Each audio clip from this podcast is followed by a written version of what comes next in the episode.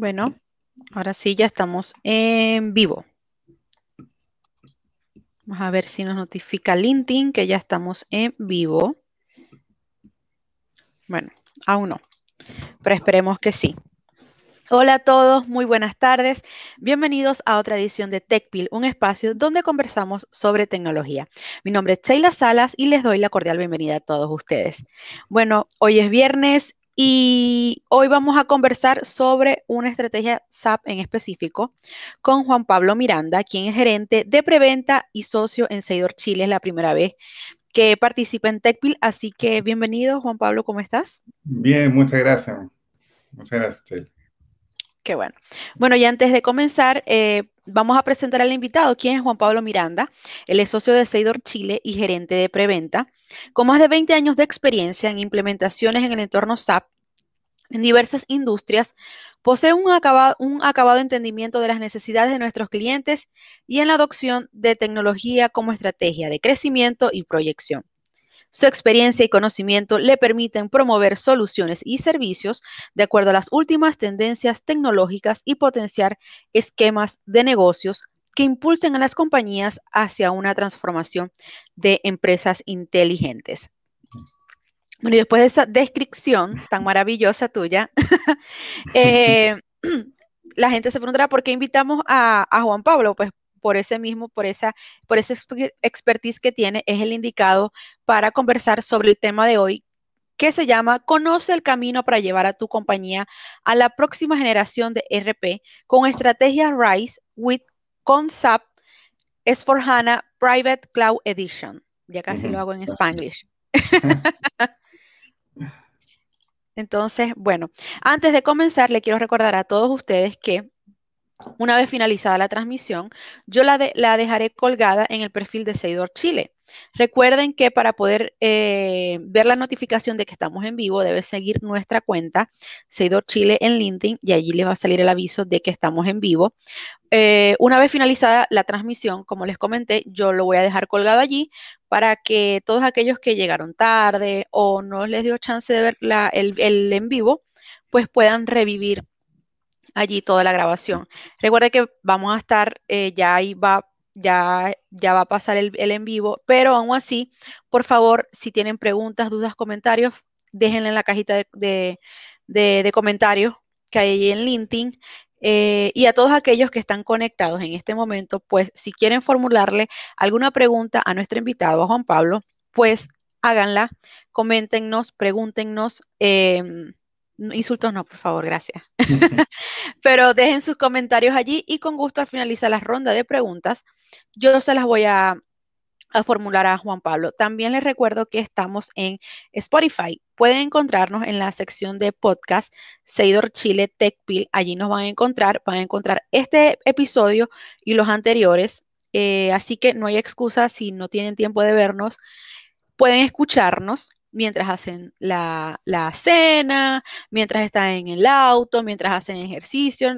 Bueno, ahí van a encontrar eh, este episodio y se van a actualizar por audio o por imagen. Así que no hay excusa. Eh, ¿Estamos listos, Juan Pablo? Perfecto, sí, sí. Súper. Ok, vamos con la primera pregunta. Cuando hablamos de empresa inteligente, ¿a qué nos referimos específicamente? A ver, cuando se habla de, empresa inteligente, digo, te diría que un, un concepto que hoy día puede ser tan revolucionario como en su minuto lo fue hablar de, no sé, de la automatización de los procesos en la década del 90, 2000, lo que después fue la transformación digital, principalmente por ahí, por el año, en la década del 2010, cuando, cuando aparecieron las tecnologías cloud, las redes sociales, el big data, el, el uso del smartphone, etcétera donde principalmente el objetivo que tenían las empresas en ese minuto era digitalizarse o, en términos simples, incorporar tecnologías para seguir siendo competitivo en, el, en la era del Internet. Pero hoy en día ser competitivo no, no es suficiente, entonces hay que tener otra característica. Hoy día que las empresas tienen que ser ágiles, resilientes, sostenibles y ser capaces de ir anticipándose a la tendencia del mercado. Entonces, cuando, cuando hablamos del, concepto de empresa inteligente, hace referencia a este, al paso siguiente de lo que sería la transformación digital, para que la empresa puedan hacer un cambio respecto de pasar a ser meramente transaccional y de solamente ir registrando los lo hechos ocurridos o cómo ir eh, registrando los procesos que tienen hoy día, a que pasen a, a, tratar de aprovechar toda la información que tienen de manera integrada, eh, de una forma eh, que pueda ir alimentando su propia inteligencia, de una manera que sea recursiva e incremental. Para eso existen hoy día eh, tecnologías que son mucho más avanzadas y que son la, digamos, la base tecnológica de lo que es la, empresa inteligente.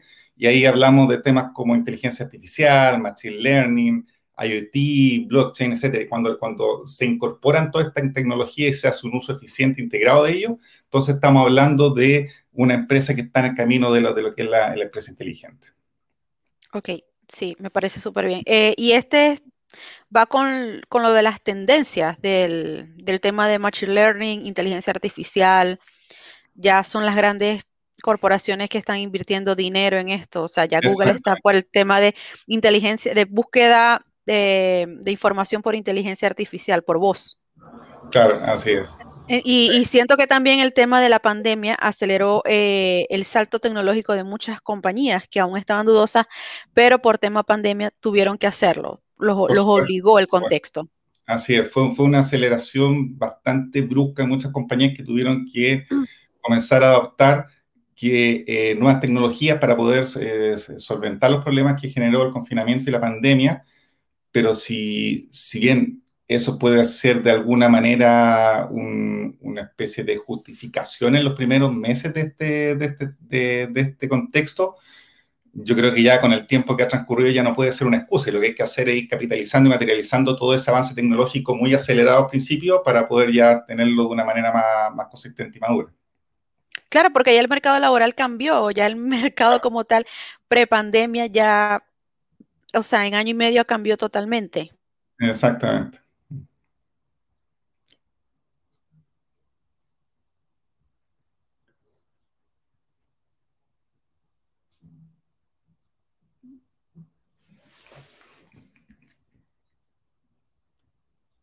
Te perdí, Sheila, parece que hay un problema de conexión ahí.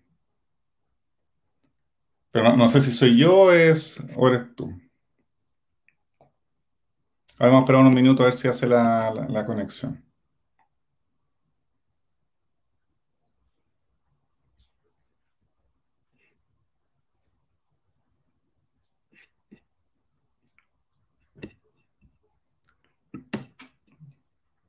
Creo que perdimos perdimos a Sheila.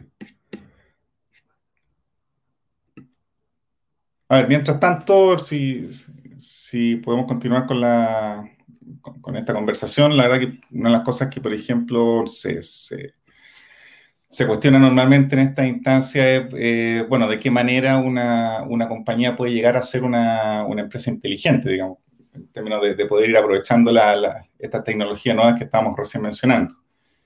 Eh, Quizá una, una, una, cosa interesante, como lo mencionaba Sheila recién, era estas, las tendencias y qué cosas habían sido utilizadas por la empresa recientemente. Y de ahí apareció hace, hace poco, hace inicio de este año, un, un estudio de, de, la IDC, que es esta organización internacional que, que hace estudios de tecnología de la información, de tendencia de mercado, etcétera, donde se presentaban iniciativas para este año 2021 y los años siguientes, respecto principalmente a temas de iniciativas de tecnología de la información. Y, una de las principales iniciativas que, fueron declaradas por los, digamos, los principales gerentes de TI fue poder hacer un RP en, para llenar vacíos de funcionalidad, principalmente en, temas de continuidad operacional, de, generar nuevas tareas y, por supuesto, en este contexto de lo que es el trabajo remoto, que sacó a la luz un montón de, de vulnerabilidades y, problemas de tipo tecnológico que, que tenían las empresas. Entonces, cuando hablamos de lo que es la modernización del ERP, eh, podemos hablar de una clasificación de dos principales puntos de vista. Uno de, la, tendencia o la, qué tan proclive puede ser una empresa hacer un cambio del tipo tecnológico o, técnico, respecto también, por otros lados, de, qué, cuál, cuánta tendencia puede tener a cambiar sus procesos, su modelo de negocio. Entonces, en esta escala de transformación tenemos distintos distintas variantes, distintos tipos de, posibilidades o de tipos de cambios que, pueden adoptar las empresas. Eh, y por supuesto depende de, su tamaño, ¿cierto? En qué sector están incorporados, el, modelo de negocio, madurez de TI, etc. Entonces tenemos empresas que pueden ser más bien minimalistas, que, hacen muy pocos cambios del tipo tecnológico, muy pocos cambios de, sus procesos. Eh, otras que pueden hacer cambios más bien del tipo tecnológico, pero sin cambiar su modelo de negocio. Y otras que pueden eh, hacer más bien cambios alrededor del core, sin, sin cambiar su, su núcleo del ERP, pero básicamente desarrollando eh, alrededor, sin cambiar mucho esa, base tecnológica. Todas estas son más bien desde el punto de vista reactivo. Entonces, cuando eh, en este tipo de, de, escala aparecen empresas que están dispuestas a hacer cambios tanto en, su base tecnológica como en sus procesos de negocio, hablamos de empresas que eh, están, hacen un, un reimaginar de su proceso y están dispuestos a hacer un cambio en su RP pasando un RP de próxima generación. Y eso lo que hace en definitiva es eh, repensar las cosas de una mirada más bien proactiva y lo que hace formar de, lleno el camino de lo que sería una, empresa inteligente.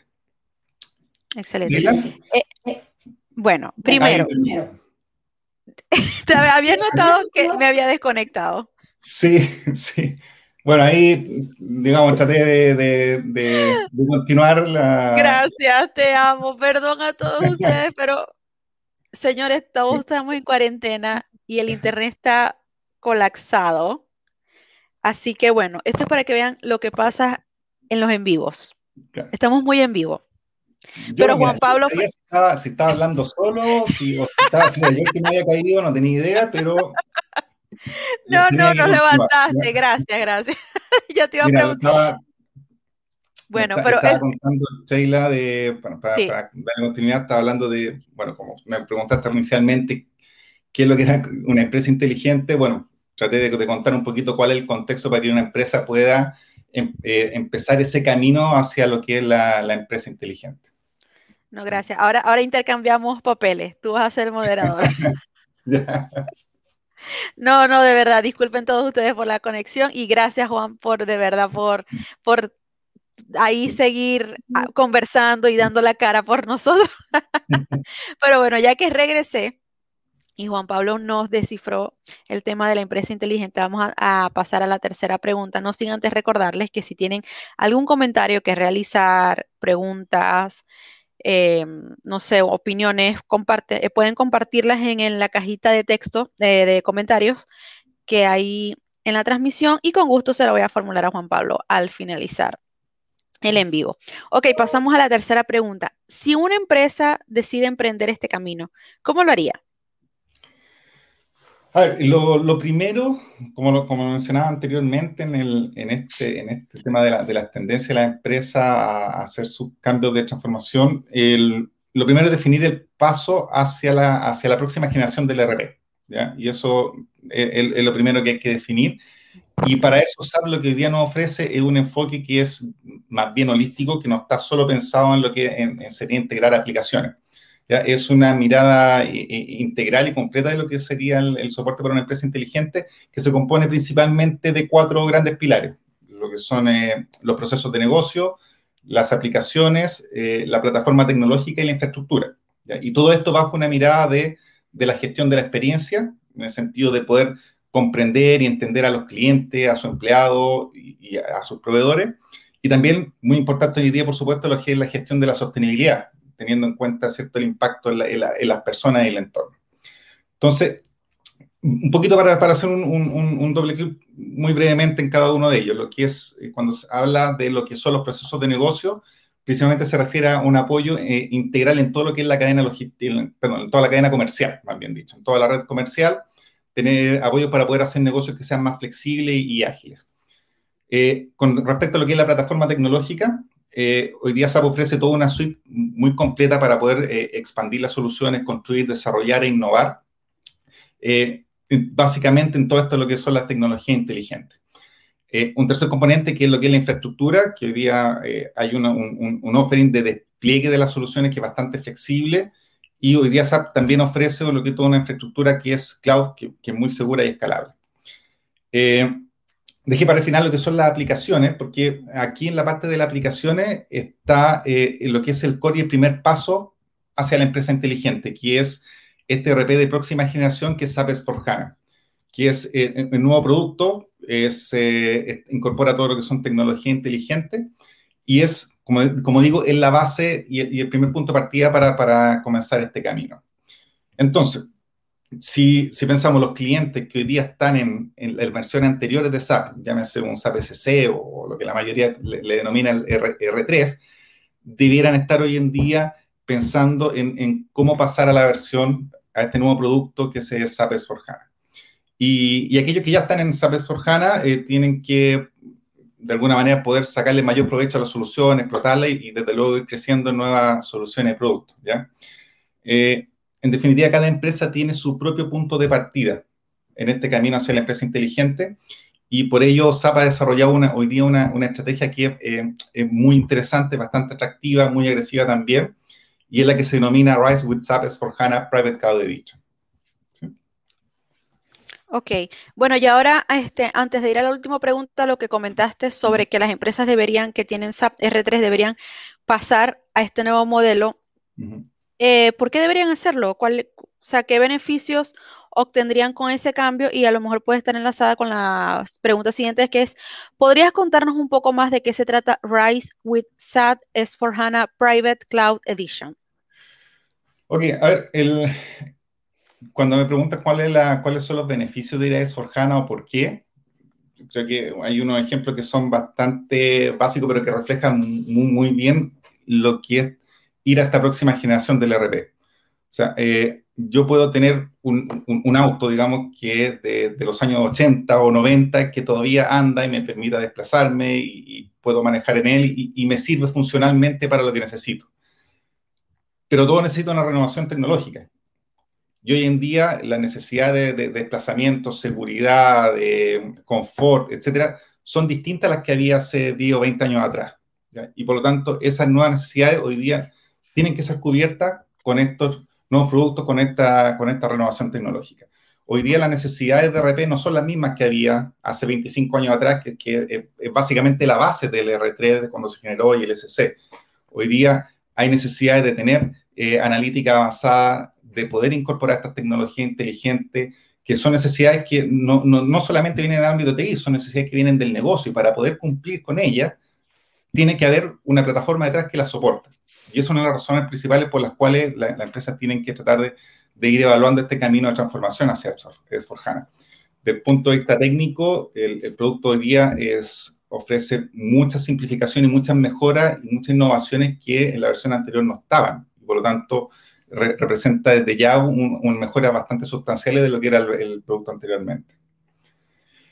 Y bueno, respecto a lo que es Rise with SAP S4HANA en Private Cloud Edition, eh, hay que entenderlo como una oferta ¿ya? De, de, SAP que permite reunir en, en, un solo contrato todo lo que una empresa podría necesitar para hacer este camino de transformación hacia la empresa digital. ¿ya? Okay. Eh, aquí conviene destacar que RISE no es, no es un nuevo producto, no es, un, no es otro RP, no es una nueva versión de SAP, sino que es, eh, es, esta, es un upgrade.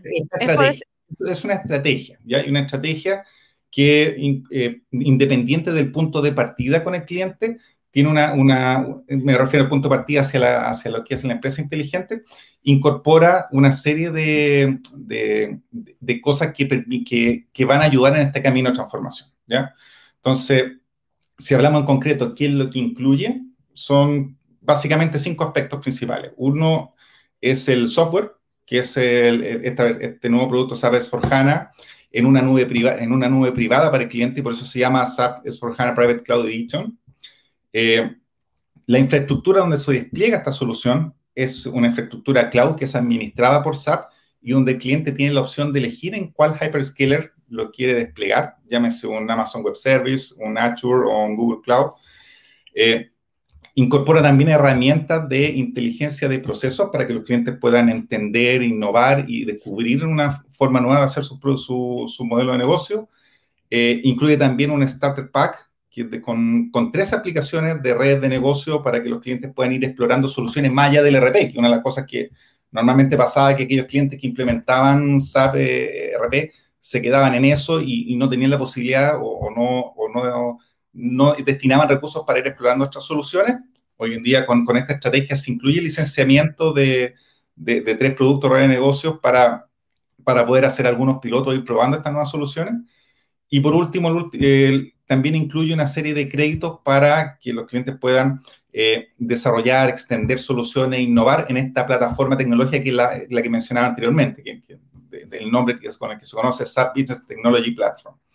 Entonces, toda esta oferta de licenciamiento está incluida en un único contrato con SAP y es, es digamos, la base de esta nueva estrategia. ¿ya? Eh, hay que entender también de que al ser una, una, un software que está en la nube, que está explicado en la nube, a diferencia del modelo de licenciamiento on-premise, este licenciamiento es de software as a service, ¿ya? Y eso quiere decir que el cliente hace un contrato con SAP, donde, o a través del partner de canal, por supuesto, las opciones, eh, donde se licencia un, contrato de suscripción a tres o cinco años y eh, la característica principal que tiene, a diferencia del on-premise, es que para efectos del, del, licenciamiento por usuario existe un, un, único SKU de licenciamiento que se conoce como el Full Usage Equivalent o el FUE. ¿ya? va a ser bastante conocido ahora y va a ser bastante común el nombre del FUE. El FUE, que sería este eh, SKU equivalente de licenciamiento de usuario, lo que permite es que me, existe una correlación con los tipos de usuarios que finalmente van a utilizar el sistema. ¿ya? Okay. Eh, en, el, en, el, modelo on-premise, el, el, cliente cuando adquiría el contrato de licenciamiento con SAP tenía que decir cuántos usuarios de este tipo iba a contratar, cuántos usuarios de este otro tipo y de este otro tipo. Entonces, había que armar un mix de tal manera que eh, se contratan tanto usuarios profesionales cuanto usuarios de, de, autoservicio, etcétera, y en función de eso era un modelo bien bastante rígido, ¿ya? Eh, con este modelo del, de software as a service y de Private Cloud Edition, el FUE, mediante una tabla de correlaciones, permite eh, jugar con las asignaciones y las reasignaciones dentro de lo que es la asignación de usuarios. Por ejemplo, un FUE puede equivaler a 5 core users, ¿ya? Y un, o un FUE puede equivaler a 30 self-services users. Entonces, eh, un, dos, por ejemplo, tenemos dos FUE que podría equivaler en total a 35 usuarios que internamente bajo ese tipo pueden ocupar el sistema. Luego el cliente internamente puede hacer las reasignaciones de usuarios y siempre y cuando no cambie la total de FUE, puede hacer todos los cambios internamente de asignaciones que quiera. Y esa flexibilidad con el on-premise no, no existe. Eh, por último, la compra mínima de, de FUES en este modelo es de 40, o sea, y de ahí hay distintas escalas hacia arriba. Y ese es el es como finalmente se hace el licenciamiento de este software as a service de esta, de esta estrategia. Ok. Siento que esta estrategia es como un upgrade que le dio SAP, escuchando algunas peticiones de los clientes. Puede, puede percibirse de esa manera, quizás también. Yo creo que, mira, el, eh, hoy día SAP está apostando muy fuertemente a lo que son las tecnologías cloud y a que eh, ojalá todos sus clientes puedan ir hacia, hacia lo que son las tecnologías cloud eh, con, digamos, con el uso de, del RP y de todas las soluciones que están a, su alrededor. Entonces, claro, sí, puede ser un upgrade en términos de, de una mejor oferta, en términos de licenciamiento, de producto, y de, al final de toda esta estrategia de, transformación de los clientes. Sí, y ahora que tocaste el tema del Cloud Edition, antes de, cerrar la transmisión, dos preguntas breves.